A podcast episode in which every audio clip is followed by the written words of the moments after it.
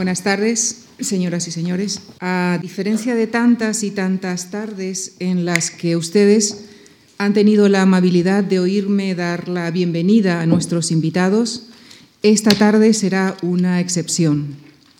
No voy a dar la bienvenida a nuestro invitado de hoy.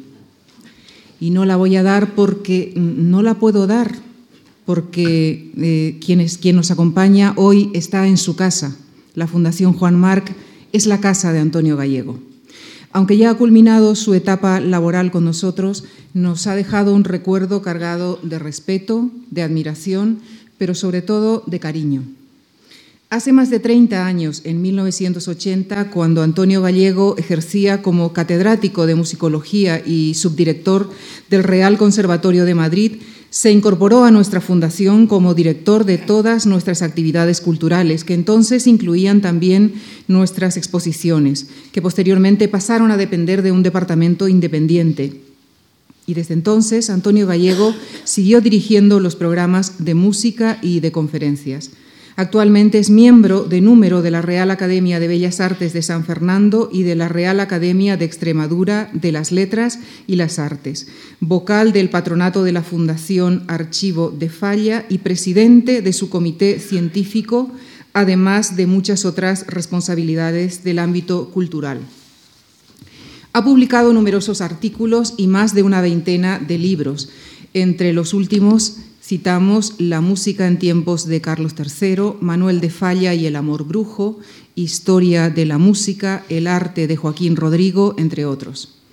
Pero permítanme ustedes no, no extenderme en la conocida y reconocida trayectoria intelectual de Antonio Gallego para esbozar su dimensión humana. Desde la perspectiva de quienes en mayor o menor medida hemos tenido la oportunidad de trabajar con él, porque Antonio Gallego es la persona más divertida en los momentos gratos de la vida, pero en aquellos otros en los que de verdad se necesita la calidad y la calidez de un amigo, Antonio Gallego está siempre, con la palabra justa, con la sonrisa oportuna y el apoyo que hace falta cuando las fuerzas flaquean. Antonio Gallego, muchas gracias por volver esta tarde a esta tribuna que tú conoces como pocos y desde todos sus ángulos. Y sobre todo gracias por ser como eres y por conservar y transmitir la ilusión en tu familia, en tus proyectos, en la poesía y, cómo no, en la música. Por eso pocos podrían hablar con mayor solvencia de esto de ganarse la vida en la música. Gracias. Agradezco mucho a Javier Gomá y a Lucía el que me hayan invitado para volver a esta casa que, como ella ha dicho, y si no lo ha dicho, lo digo yo, eh, la siento como mía, no en vano. Aquí ha pasado pues eh, eh, más de un cuarto de siglo de mi vida. Bien, mi maestro Federico Sopeña solía afirmar que la música tenía tres principales salidas en España hacía siempre un silencio un poco dramático para atraer la atención y decía, por tierra, por mar y por aire. Mi madre, mi pobre madre, que luchó cuanto pudo para que su hijo mayor no se dedicara a ese oficio y fracasó, pues añadía el cuarto elemento, ya que eh, mi madre siempre consideraba eh, que los músicos que ella conocía estaban en indudable camino hacia el fuego, el fuego infernal del Averno. Yo creo que ambos exageraban un poco. La práctica de la música ha sido, es y será un medio de ganarse la vida como otro cualquiera, pero con algunos matices propios que trataré de repasar esta tarde con ustedes.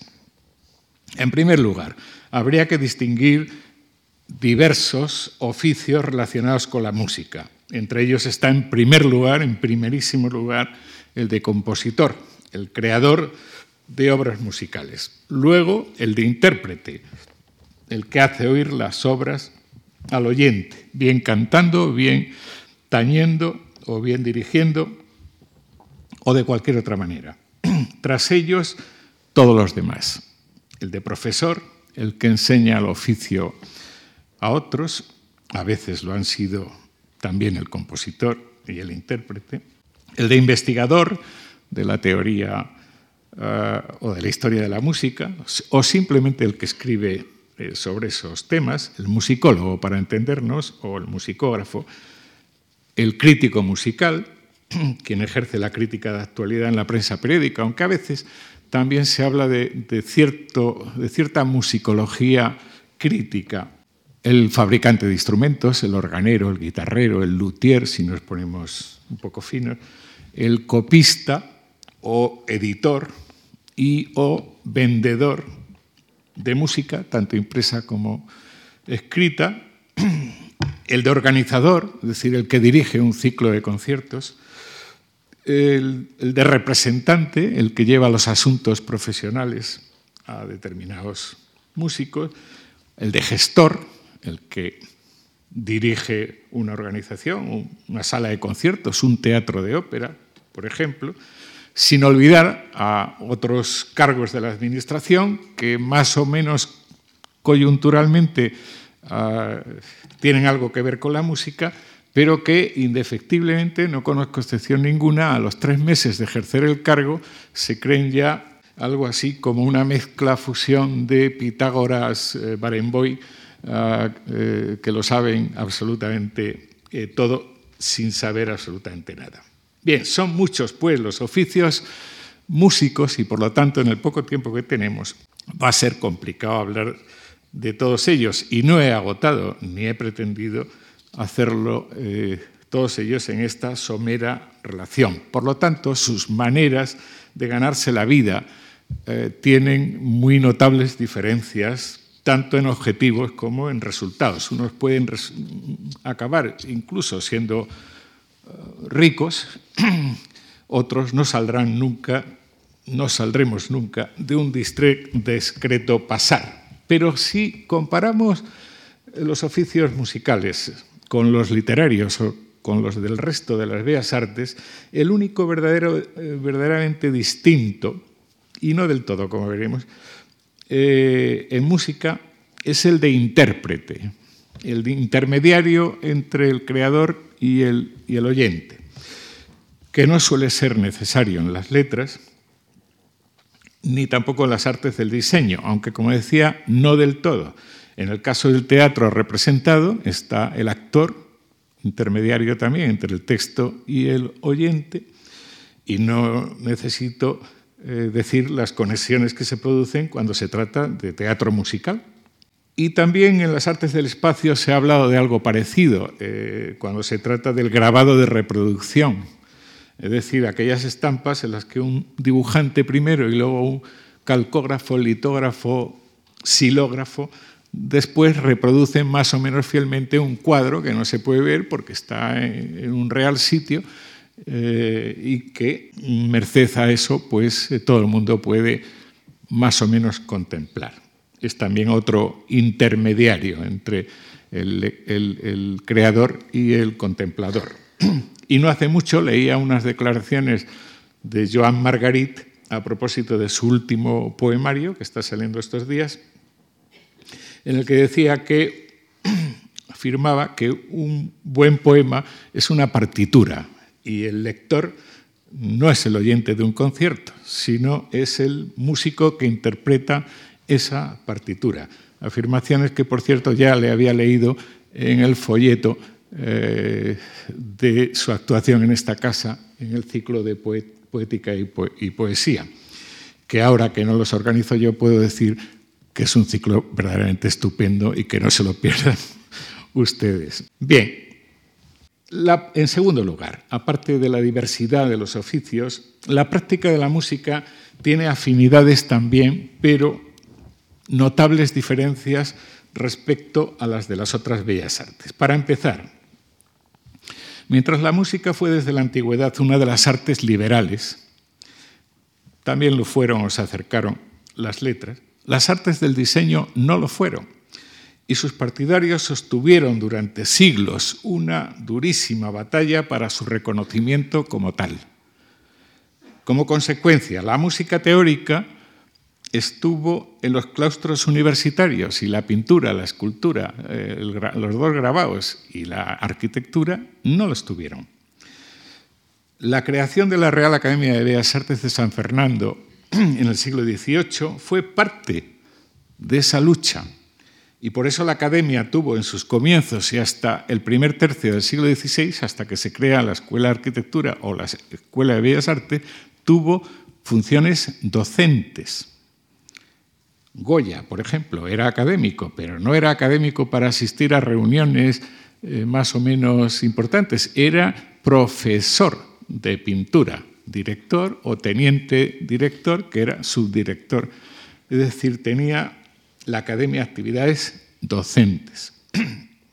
Para eso, para extraer a las artes no liberales de su dura condición de siglos y elevarlas al máximo prestigio. El que la música no entrara en la academia en el siglo XVIII y tardara casi un siglo en entrar, lo hizo en la, en la, Primera República, no es más que una consecuencia de todo eso. No lo necesitaba en el siglo XVIII la música estaba muy bien donde estaba.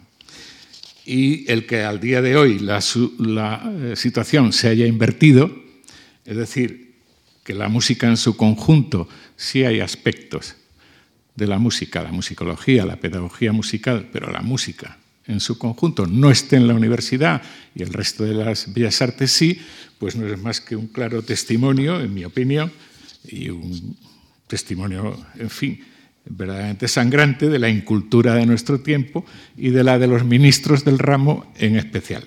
Pero vamos a ver este aspecto un poquitín más despacio, el de la música como arte liberal. Estamos en el primer siglo de nuestra era y entre los neoestoicos romanos, un autor anónimo escribe un pequeño tratadito dialogado sobre cómo acceder a la verdadera sabiduría. El pequeño escrito fue pronto atribuido falsamente a uno de los discípulos de Sócrates y como el diálogo se desarrolla ante una pintura sobre tabla, fue denominado la tabla de Cebes. Eh, fue múltiples veces copiado en la Edad Media y cuando llegamos a la, era de la imprenta, reiteradísimamente editado junto al manual o el Enquiridión, como ustedes quieran, de Epicteto, y no solo porque eh, los eh, que lo traducían bien al latín, bien a las lenguas romances, eh, creyeran que con ello imbuían de ideas estoicas a la sociedad europea, que también, sino porque los dos tratados, el de Epicteto y la tabla de Cebes, el anónimo, pues estaban también escritos en un griego tan sencillo que sirvieron como libros de textos para eh, el aprendizaje de las lenguas clásicas, lo cual quiere decir que prácticamente todo el mundo eh, culto leyó estos dos libros. Pues bien, en la España del siglo XVI hubo hasta cuatro traducciones de la tabla de Cebes y en el siglo XVII eh, varias más. Una de ellas, eh, que por otras razones que no les explico he estudiado un poco, es la de mi paisano de la Vera, el ilustre catedrático salmantino Gonzalo Correas, al que quizá alguno de ustedes, si no todos, le recuerden más por su fabulosa colección de refranes, los refranes de Correas. Pues bien, tradujo al castellano eh, magníficamente la tabla de Cebes y eh, ya se pueden imaginar que en un estoico no son muchas las músicas que, que, suenan en el tratadito dialogado, pero algunas hay y esta es la principal. El diálogo se establece entre un extranjero que visita el templo y se admira de la pintura, pero no sabe lo que significa, y un anciano que mm, le va explicando lo que significa. Dice el extranjero, ¿Y estos hombres que andan de una parte a otra del, recinto, quiénes son? Y le responde, son los amadores de la falsa doctrina, engañados y que piensan que tratan con la verdadera doctrina. ¿Y cómo se llaman estos falsos amadores? Y le responde el viejo, unos son poetas, otros retóricos, otros dialécticos, otros músicos, otros aritméticos, otros geómatras y otros astrólogos, y otros epicúreos y paripatéticos y críticos y todos los otros semejantes a estos. Bien, además de poetas, epicúreos y peripatéticos, Los siete tipos restantes responden a la antigua tradición de las artes liberales, retórica, dialéctica o lógica y crítica o gramática, formaban el trivium, aritmética, geometría, música y astrología formaban el quadrivium. Así puede leerse todavía en muchas letras hispánicas y, por supuesto, eh, europeas, ya en la Edad Media y, por supuesto, en el Renacimiento y aún en el Barroco y todavía en el siglo de las luces. Si tuviéramos un poco de tiempo, que les eh, realmente no tenemos, pues repasaría con ustedes, por ejemplo, eh, lo que dice del asunto San Isidoro en sus etimologías. Eh, el libro tercero de matemática, o acerca de la matemática, y tras haber tratado en los dos primeros las artes del trivium, es decir, la gramática, la retórica y la dialéctica, pues entra en las artes del número y allí habla de la aritmética, de la música, de la... Si tuviéramos tiempo, nos pasearíamos con Lope por su maravilloso relato de la Arcadia y allí veríamos como los dos... Eh, protagonistas que se están iniciando en el camino de la sabiduría son conducidos por una maga, eh, por cierto, bellísima, así da gusto eh, ser conducido, digo, que les va pues, paseando por una gran cantidad de sitios. Pues el primero es la gramática, ahí hay unos versitos, luego la, lógica, luego la retórica, es decir, el trivium, y luego pasamos a la aritmética, luego la geometría, luego la astrología y por supuesto la música. Y allí hay también unos versos eh, fantásticos. Diego Saavedra Sajardo, estamos ya en pleno siglo XVII, en su República Literaria, nos hace entrar en ese recinto imaginario que es la República de las Letras y eh, el autor finge que es como una ciudad amurallada de nuevo la imagen del cercado de la tabla de Cebes, al que hay que penetrar con sacrificio para alcanzar la sabiduría, y en cuya puerta de entrada hay un frontispicio con estatuas de las nueve musas en sus nichos. Y dice Saavedra Fajardo, entramos por los arrabales y vimos que en ellos ejercitaban aquellas artes que son calidades y hábitos del cuerpo, en las cuales se fatiga la mano y poco o nada el entendimiento hijas bastardas de las ciencias que habiendo recibido de ellas el ser y las reglas por donde se gobiernan, las desconocen y obran sin saber dar, la razón de lo mismo que están obrando. Por estas artes mecánicas pasamos ligeramente, sin discurrir, no nos interesa, y llegamos a aquellas artes en que el entendimiento discurre y obedece la mano, como instrumento suyo, las cuales son subalternas y dependientes de las siete artes liberales, que se ocupan en las palabras y en las cantidades. Y ahí es donde están la pintura y la escultura. De hecho, eh, se enzarzan en una acre disputa por la preeminencia de unas o de otras, y al fin entramos en la ciudad de la sabiduría, por una puerta coronada de una media esfera donde trabadas de las manos se veían las siete artes liberales, la gramática, la dialéctica, la retórica, el trivium, la aritmética, la música, la geometría y la astronomía, el quadrivium. Muchos otros ejemplos les, les podría eh, poner. Y esto fue así Mientras los pintores, Leonardo en su Parangón y en su Tratado de la Pintura es quizá uno de los ejemplos más visibles, pero no el único, luchaban para que estas artes intermedias entre las mecánicas y las liberales conquistaran el honor de subir al eslabón más alto del, del saber. Luego, en la transición del antiguo al nuevo régimen, es decir, con las luces de la Ilustración, pues eh, volvió de nuevo la música a ser ciencia del lenguaje.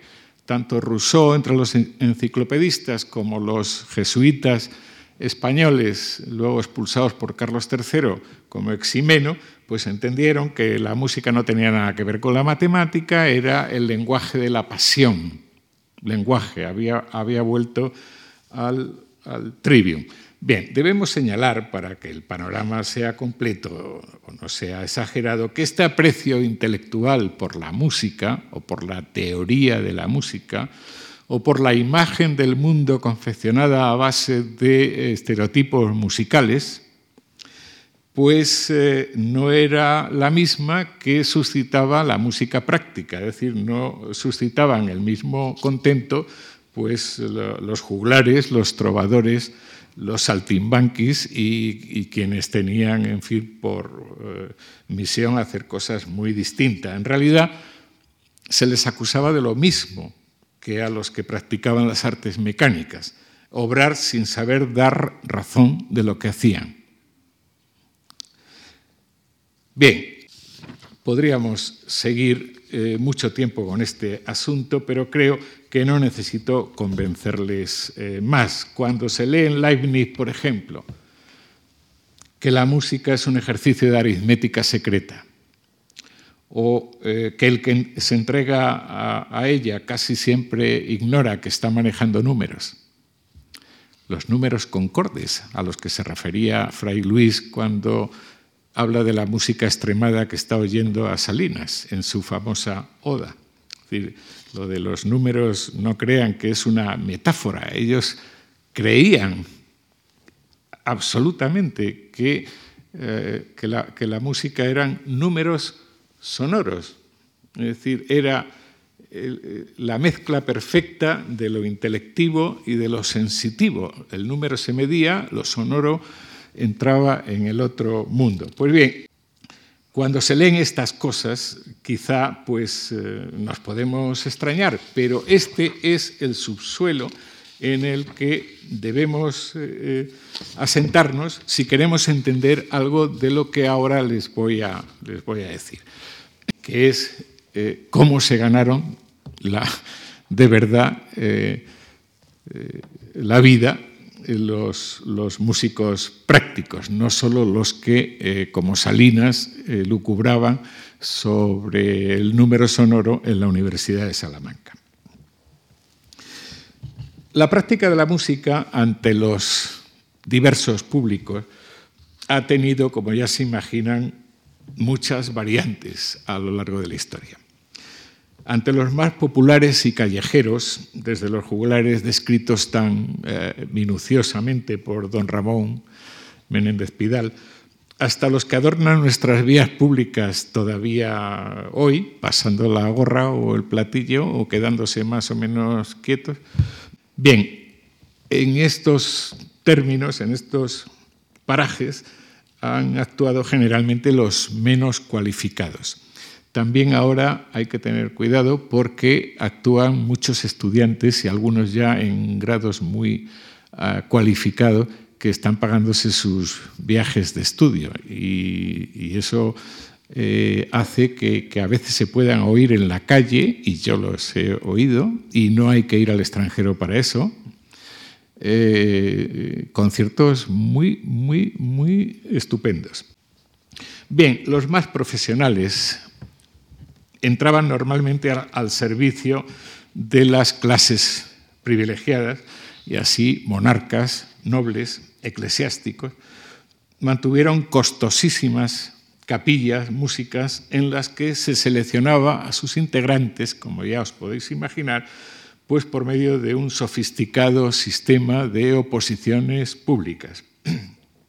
Están muy bien investigadas por lo que podríamos llamar musicología positivista y conocemos muy bien eh, los reales de Bellón, los maravedises que tenía cada cargo, los ejercicios eh, que hacían en cada fase de la oposición, las obligaciones que contraían.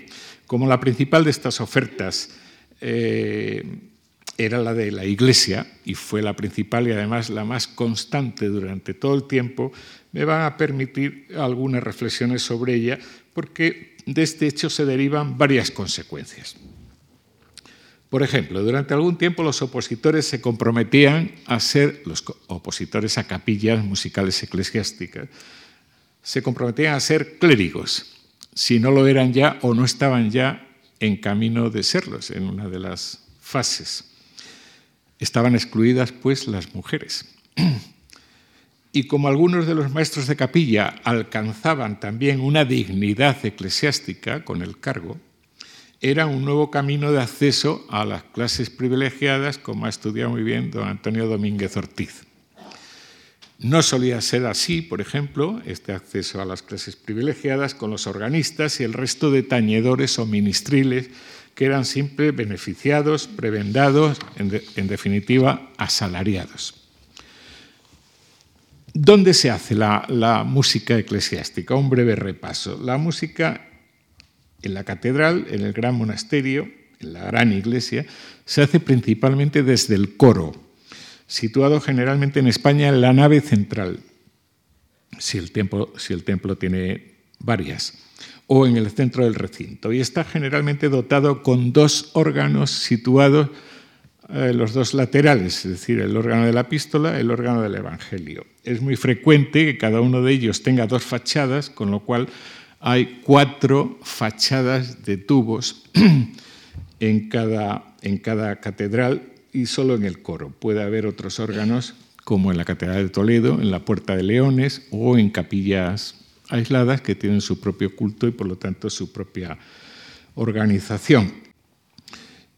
Los ministriles, es decir, los tañedores de instrumentos, se sitúan en el coro alto cerca o alrededor del órgano, ya que suelen estar bajo la dirección del organista.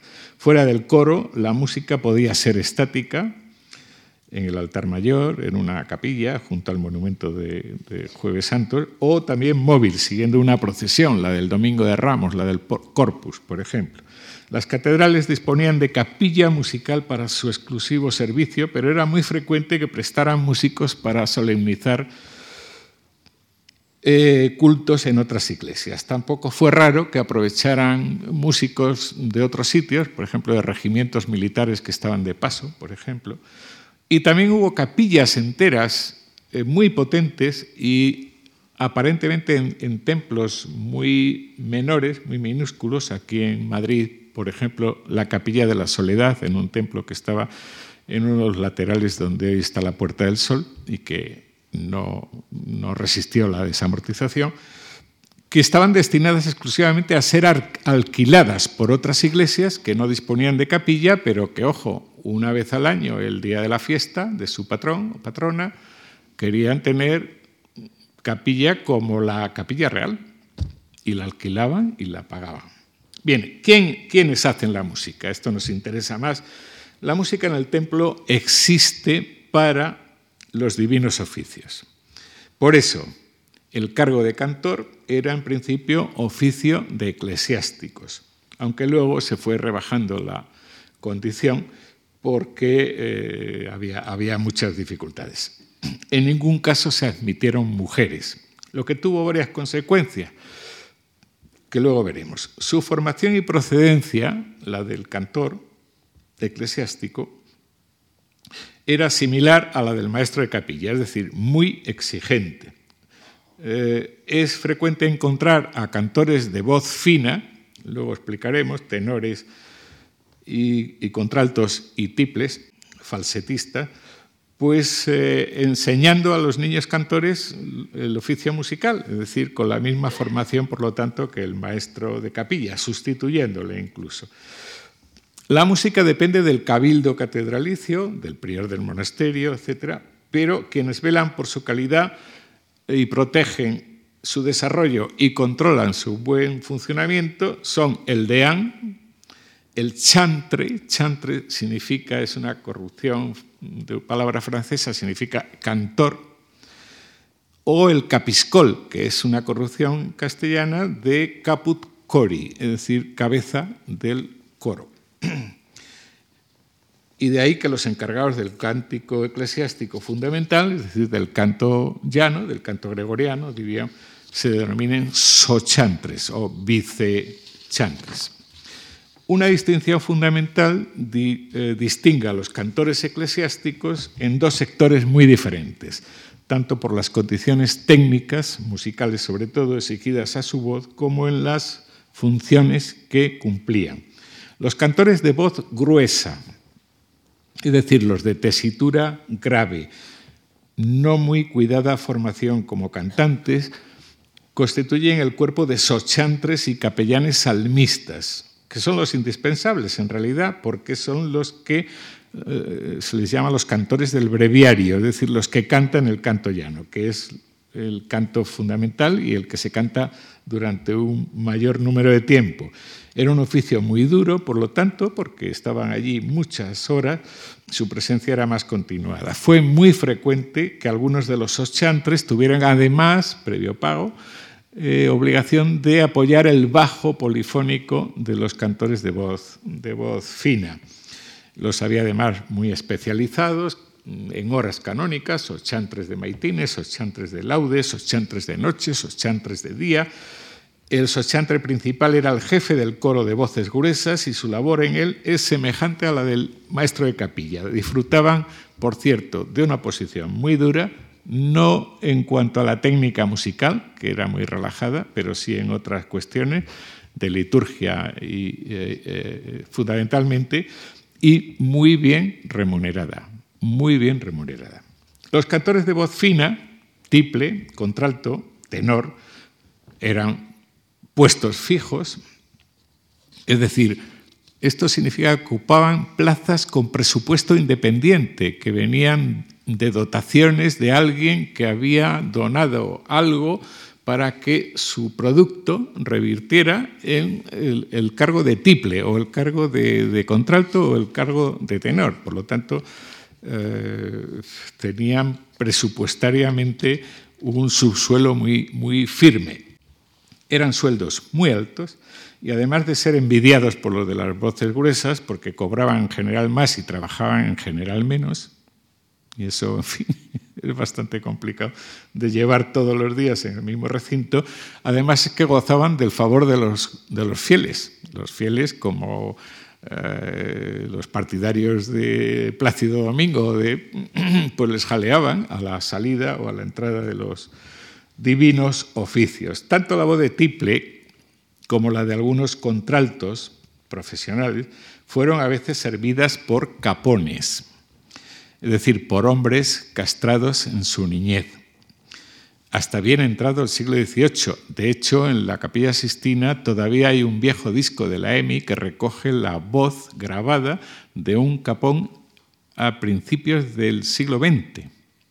Pero en fin, en el siglo XIX esto ya se fue eh, diluyendo por razones obvias. En fin, los precios que adquirían los Capones, y no hacía falta ser Farinelli, que estuvo aquí en la corte española eh, con los dos primeros Borbones y, era el cantante, o ha sido, yo creo, que el cantante mejor pagado de toda la historia de, la, humanidad, no hacía falta llegar a ser eso para eh, tener eh, y exigir por su rareza unas remuneraciones muy altas, porque además las iglesias tenían eh, eh, un contrincante muy serio, que eran los teatros de ópera, que también echaban mano de los eh, cantantes castrados.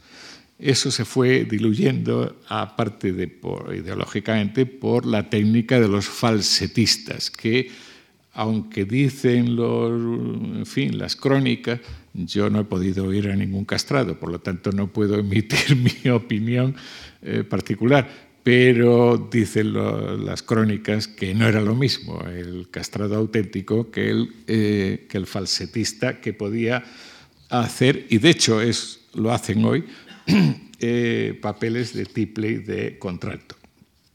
Bien, las oposiciones a estas plazas de voz fina solían costar de varias partes. Había una prueba de música de facistol, es decir, de polifonía clásica, otra de música de papeles es decir, polifonía moderna con instrumentos obligados, tanto en latín como en castellano o en otras lenguas eh, romances, y tanto de repente, cante usted esto, como de eh, preparación anticipada. El maestro de capilla, junto al sochantre, era el encargado de dar vida musical a los divinos oficios, ambos a las órdenes del chantre Estatutos y constituciones de diversas catedrales coinciden en señalar con toda claridad los tres puntos básicos del oficio. Uno, dirigir el coro en el canto polifónico. Componer música nueva, ah, continuamente para el coro y además ensayarla, y dar lecciones a los niños de coro. Se accedía al cargo de varias maneras, alguna vez por nombramiento directo, cuando eran casos muy señalados, muy renombrados, por oposición restringida, sin edictos, entre unos cuantos elegidos por el propio cabildo, o por oposiciones con edictos generales en todo el reino, que es la forma más habitual. Mediante ellas se pretendía conocer quién tenía más suficiencia, es decir, más autoridad para regir y gobernar el fascistol, además de curso de enseñar, es decir, actitudes pedagógicas para transmitir el oficio a los niños. Y pasamos a los tañedores, los organistas. El organista es el tañedor más apreciado en este sistema que estoy describiendo. Es clérigo, como el maestro de capilla, y propietario de la plaza, tras reñida oposición. Eh, se le suele llamar también propietario de una ración o beneficio, por eso es un beneficiado racionero. Las principales catedrales disponían de dos, es decir, un principal y un segundo. Tenían como función principal acompañar tanto a las voces gruesas en el canto llano como a la capilla de música en el canto polifónico y además rellenar tiempos litúrgicos ellos solos. Eh, ellos también eh, componían, debían eh, rellenar esos tiempos litúrgicos con obra propia, pero a diferencia, y esto nos ha traído mucha complicación a los musicólogos, a diferencia de los maestros de capilla, cuya producción quedaba vinculada a la catedral, porque la catedral creía que era producto de su del sueldo que les pagaba. En cambio, los organistas no, eran propietarios de su obra. Unos la dejaban, otros la dejaban a sus discípulos. Quiere decir que han tenido una transmisión al futuro más eh, problemática, más conflictiva. Les voy a poner un ejemplo para romper esta, esta clase que se está volviendo muy árida, un ejemplo concreto de una oposición concreta que nos cuenta de un músico concreto, que además es un poeta muy refinado y que todos conocemos, Gregorio Silvestre, era al mismo tiempo, o fue al mismo tiempo, organista de la Catedral de Granada en el siglo XVI y un caballero de Llerena que había sido paje con la niñez, con Felipe II, es decir, dejó escrito una miscelánea de casos curiosos eh, que luego eh, hemos conocido y que es una de las mm, mejores caminos para conocer la vida normal de la España del siglo XVI. Pues en esta miscelánea de Luis Zapata, en la historia 227, por si a alguien le interesa, eh, titulada De un músico excelente, narra, con un poquito de imaginación, eso sí, la oposición de Gregorio Silvestre a la Catedral de Granada. Es simplemente para que vean un caso concreto. Estaba el órgano de Granada, dice Luis Zapata, por proveer y mandó poner unas cartas de dicto don Pedro Guerrero, arzobispo. Júntanse de acá y de allá opositores infinitos. Iban todos famosos una mañana a la música de oposición. Estuvo Silvestre con una capa parda decir, con una capa pobrecillo, pobre, a oírlos arrimado a un pilar de la iglesia. Este no, este otro no, y este otro tampoco, él iba diciendo, y otro, otro mucho menos. Bajábanse ya el obispo y la eclesiástica milicia alabando mucho a unos, procurando escoger a uno entre dos o tres, llega con su capa parda silvestre y dice que él quería tañer también. No hay que oír que lo que es, estos han tañido basta ya, dice el arzobispo. La Iglesia os agradece vuestro buen deseo. Señores, yo vengo de muchas leguas, por llegar a tiempo hoy han dado 20, mm, me tienen ustedes que oír. Dejadnos, dijeron los canónigos, que ya estamos hartos de música en ayunas. es fantástico, que nos vamos a comer. Señor, dice el arzobispo, él al arzobispo, suplico a vuestra señoría no se me haga tan gran agravio. Yo protesto cuando se puede protestar para no perder mi derecho. Dice un cantor, Señor, ¿sabéis hacer tal o cual paso? Porque los que su señoría ha oído han hecho todas estas cosas. Lo que yo hiciere, ahí se verá. Justicia pido para que se me oiga. Oiga vuestra señoría este importuno, dice una dignidad, que poco se aventura con ello. Vuelven, siéntanse, comienza Tañer. Hace tales monstruosidades y diferencias que todo el día se estuvieran oyéndole sin comer.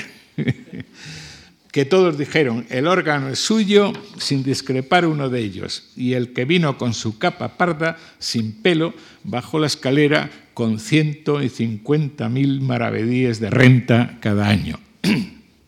Es una historia preciosa.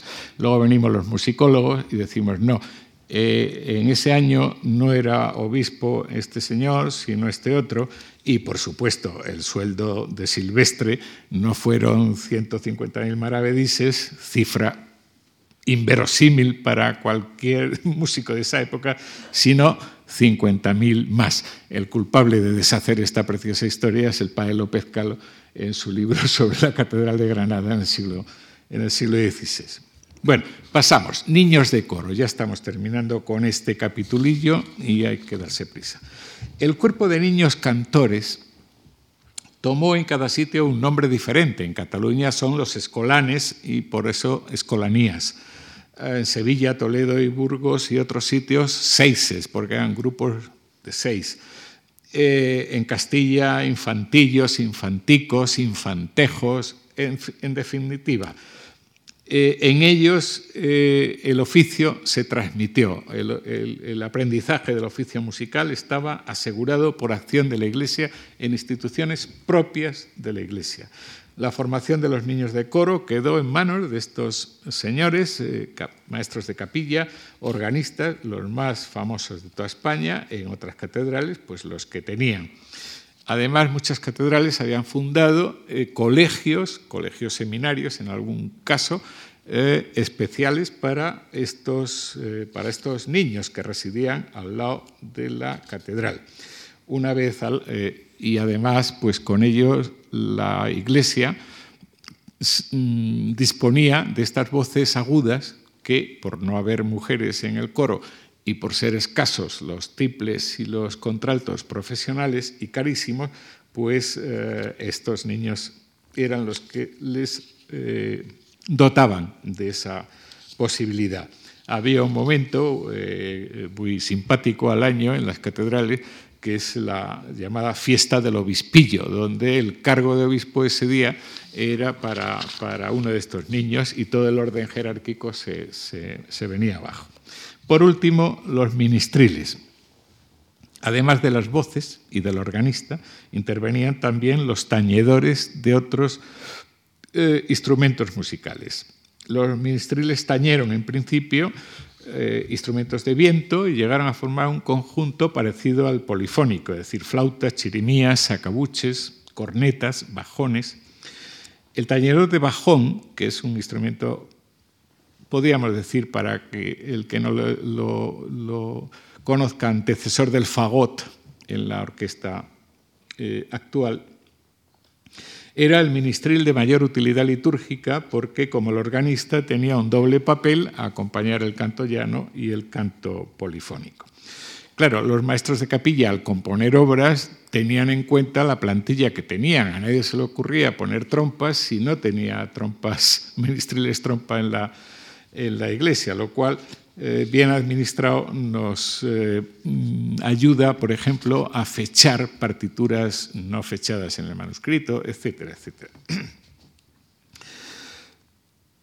Ya en el siglo XVIII, el mínimo indispensable de estos pequeños conjuntos catedralicios eclesiásticos, hablar de orquesta es exagerado, además del órgano y de los eh, instrumentos polifónicos que le sustituyen en el bajo continuo, clave, arpa y el bajón, pues sería el formado por dos violines, dos oboes que también han de tocar las flautas traveseras o viceversa, dos trompas y el violón o contrabajo. Les pondré un ejemplo real tomado de mi libro eh, La música en tiempos de Carlos III, que a su vez está basado en las investigaciones del padre López Calo. Cogí un ejemplo, un niño cantor que he recibido, un tal Nicolás García, que he recibido como infantejo de la Colegiata de Soria en 1742. porque había, tenía muy, muy buena voz. Debía contar entonces unos ocho años y fue puesto con sus compañeros a disposición del maestro de capilla. En 1750, con unos 16 años, toca ya el violín y el bajón, es decir, ha sorteado el peligro de la muda de voz, que era, era tremendo para los niños cantores. si no sabían hacer otra cosa, se iban a su casa. Sintiéndose indispensable, un año después pide un poquito de salario, pero le replican que asista al coro con más frecuencia porque debía hacer bastantes novillos. En 1752 pide ya que le dé media parte en las funciones de música y se la dan. Ya es un profesional. Modesto, pero ya lo es. No tiene todavía puesto fijo. En 1764 ya es bajonista, y con unos 30 años ya recibe una ayuda de 60 reales para ir a Plasencia, a otra diócesis, a hacerse cura, a hacerse clérigo. Debió volver y ser contratado porque en 1769 le dan ya 15 reales mensuales para que enseñe a los infantejos. La causa era muy frecuente, tanto el maestro de capilla del cual conocemos algo de música, Juan Bautista en Cabo, como el tenor y el contralto, los dos eh, cantores de voz fina, eran ya muy ancianos.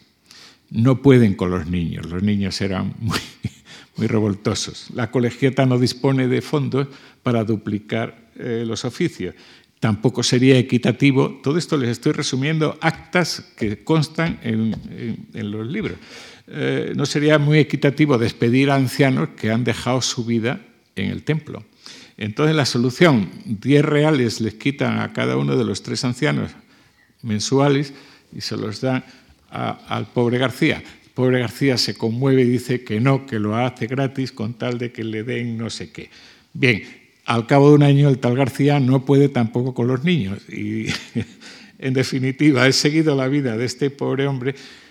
Hace oposiciones ya cuando, cuando el maestro en cabo eh, se, muere, fallece, la, la, colegiata es tan, en fin, pobre que no puede poner edictos ah, porque son caros y retrasan el nombramiento, se lo dan directamente, hay un par de canónigos que protestan, pasa el asunto a la Chancillería de, de, Burgo de Osma, luego a la de Valladolid, luego no sé qué, vuelve, por fin se lo dan y el pobre, el pobre no disfrutó el asunto porque murió al año siguiente. Si mis cálculos son correctos, tenía unos 47, 48 años. Como este pobre Nicolás García, cientos de miles en toda, en toda España, en realidad en toda Europa. ¿Cómo se financia todo esto?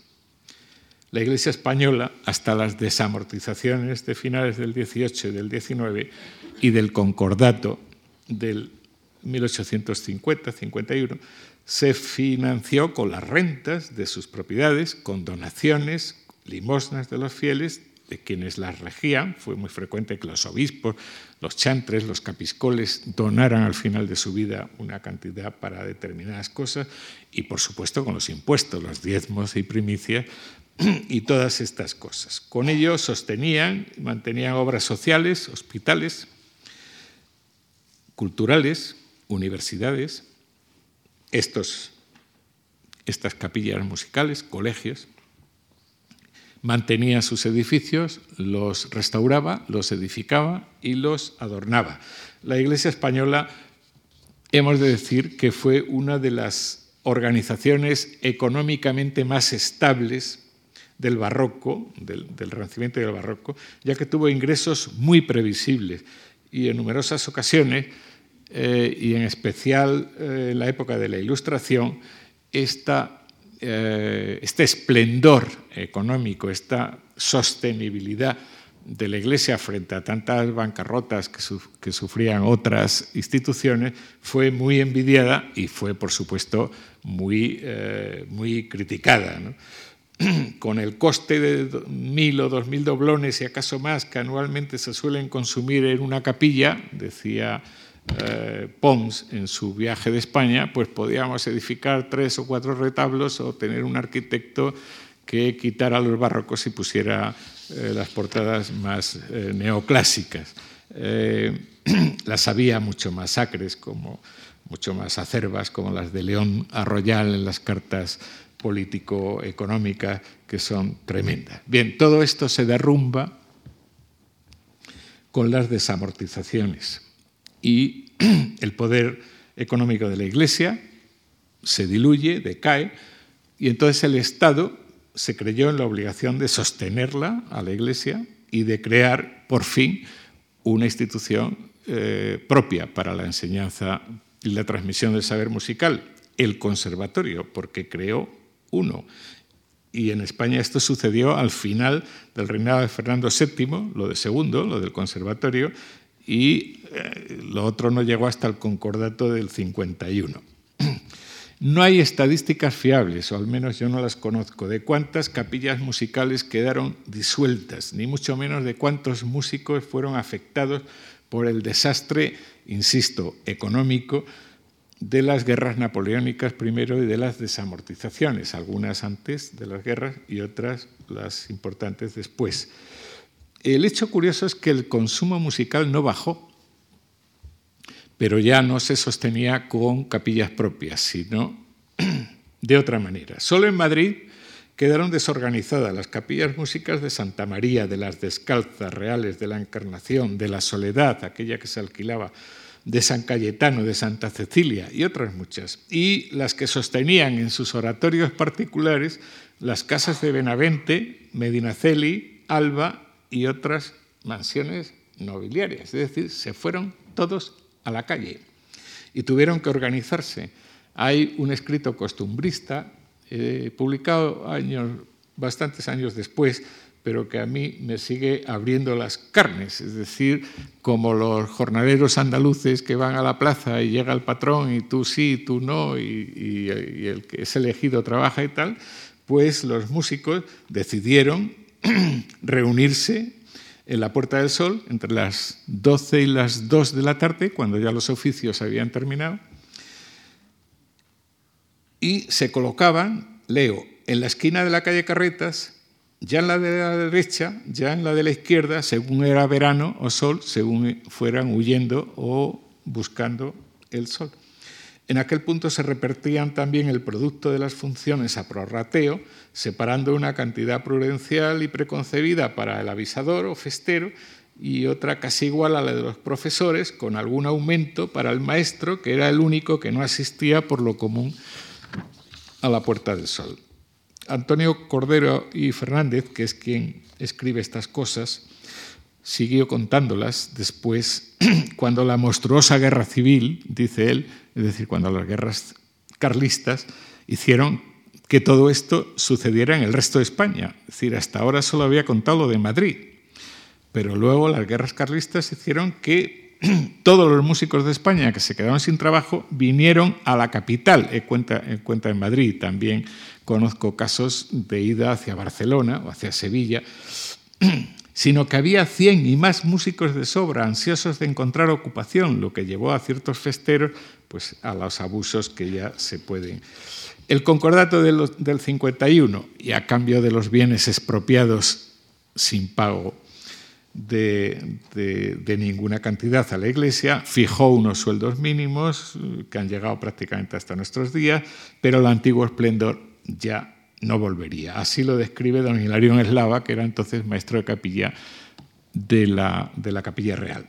Un maestro, un organista, dos cantores, contralto y tenor, el sochantre y los niños de coro forman la capilla de una iglesia metropolitana y los mismos, excepto el contralto, la de una sufragánea. A la orquesta y doble coro, cuyo eco majestuoso resonaba en otro tiempo por las bóvedas de nuestras catedrales, sucede hoy el miserable conjunto de tres o cuatro voces. A lo cual contemplaba esto un siglo después, siglo y medio, ¿quién pillara ese, ese conjunto de dos cantores profesionales, ochantre, niños de coro, organista? Ahora lo que escuchamos son unas miserables eh, guitarras, eh, en fin, con ritmos más bien barrio bajeros. Entonces, el problema es qué hacían los músicos. Pues los músicos se refugiaron en los fosos de los teatros, formaron pequeños conjuntos, cuartetos, quintetos, sextetos, que amenizaban cafés, balnearios, tuvieron que pensar más en serio en organizarse en sociedades eh, para conseguir nuevos trabajos y también eh, para eh, solucionar las penurias de la vejez. En 1860 se creó la Sociedad Artístico-Musical de Socorros Mutuos, que es una mutua de músicos que yo todavía he conocido y he pertenecido a ella, y que su única actividad era organizar un concierto el día de Santa Cecilia para recaudar fondos. Y se llegó un poco después a, formar la primera orquesta estable, pero autogestionada por músicos, la Sociedad de Conciertos, en 1866, que llega prácticamente hasta el siglo XX, hasta 1903. Y de los rescoldos de esta orquesta surge la Orquesta Sinfónica de Madrid, la Orquesta Arbós, que hoy todavía está en el foso del Teatro Real y que mantiene actividad propia. Creo que este asunto de, las orquestas merecería un poquito de atención y aunque ya estoy muy mal de tiempo, se la voy a dar. Eh, es mi opinión, pero creo que el sinfonismo español de la época de la Restauración es uno de los capítulos más brillantes de la música española contemporánea. Insisto, es mi opinión, puede ser discutible. Cuando en 1928 la Orquesta Sinfónica de Madrid, esta del Teatro Real hoy, celebraba sus bodas de plata, 25 añitos, pues bien, oyeron una misa en San Francisco el Grande, luego se reunieron en un banquete, esto es muy típico de músicos, mm, banqueteamos con mucha facilidad. Y cuando su director, don Enrique Fernández Arbós, que venía, por cierto, de dirigir unos conciertos en Estados Unidos, era un, eh, Claudio Abado de la, de la época, pues eh, estaba discurseando, pues entra de repente, se dio una formidable ovación, porque entra el presidente del Consejo de Ministros. Es decir, don Miguel Primo de Rivera, ya en el último año prácticamente de su dictadura, y se había creído eh, en el deber de alentar a quienes tan alto ponen el nombre de la patria y naturalmente les prometió ayuda en todo lo que sea posible y les dio muchos ánimos y todos salieron de allí muy contentos, con lo cual ya podemos sacar alguna conclusión. Y es que esto de los banquetes y de las promesas de los políticos a los músicos viene, pero que de muy lejos, de muy lejos. Bien, al final del año siguiente la orquesta editó un folleto histórico, así, que resumía su labor y daban cifras. En ese cuarto de siglo habían hecho 331 conciertos en Madrid y 1027 fuera de la capital y a veces en el extranjero. 1358 si no he sumado mal. Habían presentado en ellos 281 obras de estreno, de estreno, nuevas obras. Y, o en primera audición en España, por ellos, para, el, efecto del trabajo igual. 190 de autores extranjeros y 91, 91 obras de estreno españolas. Un largo artículo de Adolfo Salazar en El Sol bajo el significativo título de La Orquesta Sinfónica eh, Factor de Cultura Instrumental en España, glosaba con su acostumbrada inteligencia la relación que en el folleto no pasaba de ser una mera lista eh, alfabética de autores, desde Aula y Albeni hasta Facundo de la Viña y Zamacois, y así 91.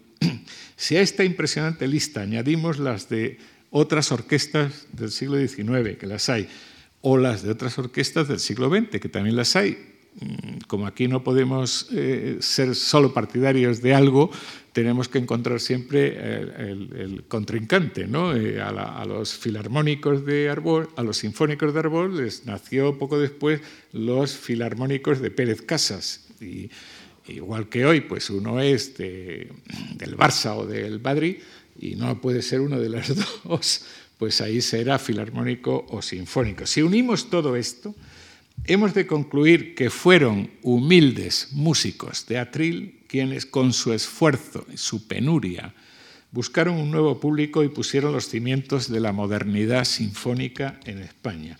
Y los elogios de Richard Strauss cuando dirige a la Sinfónica, ya había venido a dirigir la Sociedad de Conciertos a finales del XIX. O los de Debussy cuando oye a los sinfónicos en París a las órdenes de Arbós, un celebérrimo concierto sobre el cual Debussy escribe una crónica eh, musical espléndida, pues mm, son muy elocuentes. Pero todo esto estaba edificado sobre bases muy endebles, bases privadas, voluntaristas, frágiles, y el Estado como tal, así como la sociedad española en su conjunto, prácticamente no pagaba lo que tenía que pagar. Eh, estaba todo basado en el triple sacrificio eh, que podíamos resumir eh, de algunos compositores españoles que apenas recogían más fruto de su labor sinfónica que el de la gloria, si triunfaba, que no todas triunfaban, lógicamente, el de los intérpretes que subsistían con una autorremuneración, eran todas orquestas autogestionarias, claro, o el de directores y organizadores que prácticamente lo organizaban como una labor de apostolado más que de verdadera profesión. El problema era, y no quiero entrar ahora en las polémicas entre renovadores, eh, progresistas, entre, en fin, eh, eh, Madrid y otros focos de consumo, luchas generacionales sin que también las hay en todo esto. El asunto es el de las precarias condiciones en que nuestro sinfonismo había nacido y sin cuya valoración son injustas e inútiles las comparaciones con el sinfonismo europeo de su época. Les voy a dar unos, algunos datos. Datos que tomo del discurso de ingreso de don Miguel Salvador y Carreras en la Real Academia de San Fernando. Eh, Miguel Salvador y Carreras era uno, un alto funcionario, eh, uno de los fundadores de la Filarmónica de Pérez, de Pérez Casas. Y en medio de las retóricas típicas de un discurso de ingreso en una institución como la Academia, eh, da, cosa que no es muy frecuente, datos.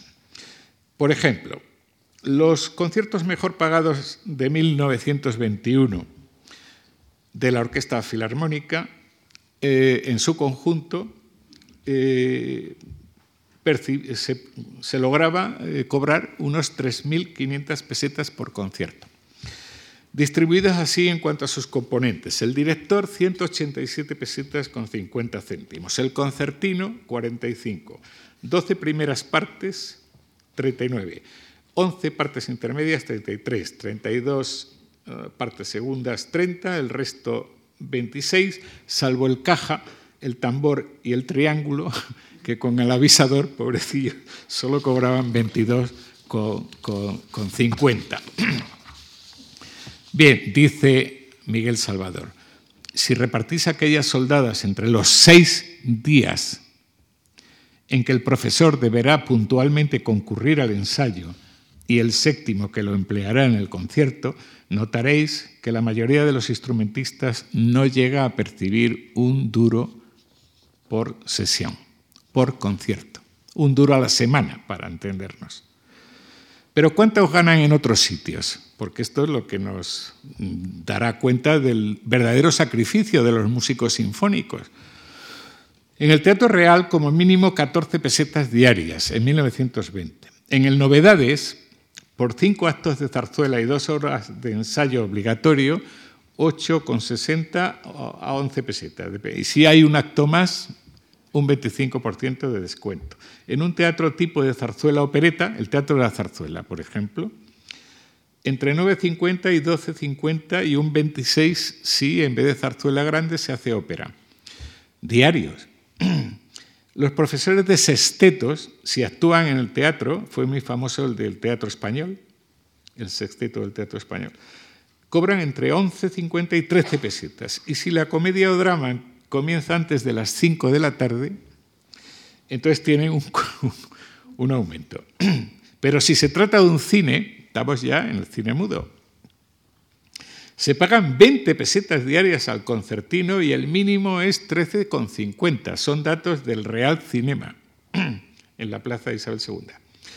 En hoteles, funciones de varietés y de ciertos recreos, es un eufemismo que a mí siempre me ha encantado, ciertos recreos, por dos horas de tarde y dos de noche se cobran entre 15 y 22 pesetas. Y dice don Miguel Salvador, que fue un alto funcionario muy serio, sin obligación de hacer el té.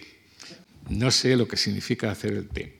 Eh, pero si el trabajo es de super tango, super, es decir, cena en francés, tango, eh, que yo creo que era a lo que mi madre se refería cuando oía, olía chamusquina, es veía a su hijo rodeado de señoras más o menos fáciles, pues entonces la remuneración en un super tango eh, fluctúa entre las 30 y 38 pesetas diarias, diarias. Creo que era en esos trabajos en los que eh, había que, mm, a los que había que renunciar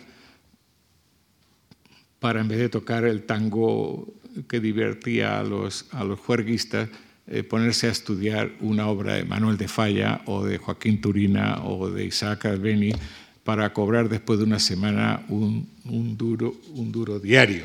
En fin, si cumplían una función social, la, argumentación era, era casi inevitable. Si engrandecían el nombre de la patria, como decía don Miguel, eh, debían ser ayudados para que el esfuerzo que hacían no tuviera que ser tan heroico o para que no se fueran todos a hacer otro tipo de cosas más lucrativas, aunque, eh, aunque en fin, menos, menos atractivas eh, artísticamente hablando.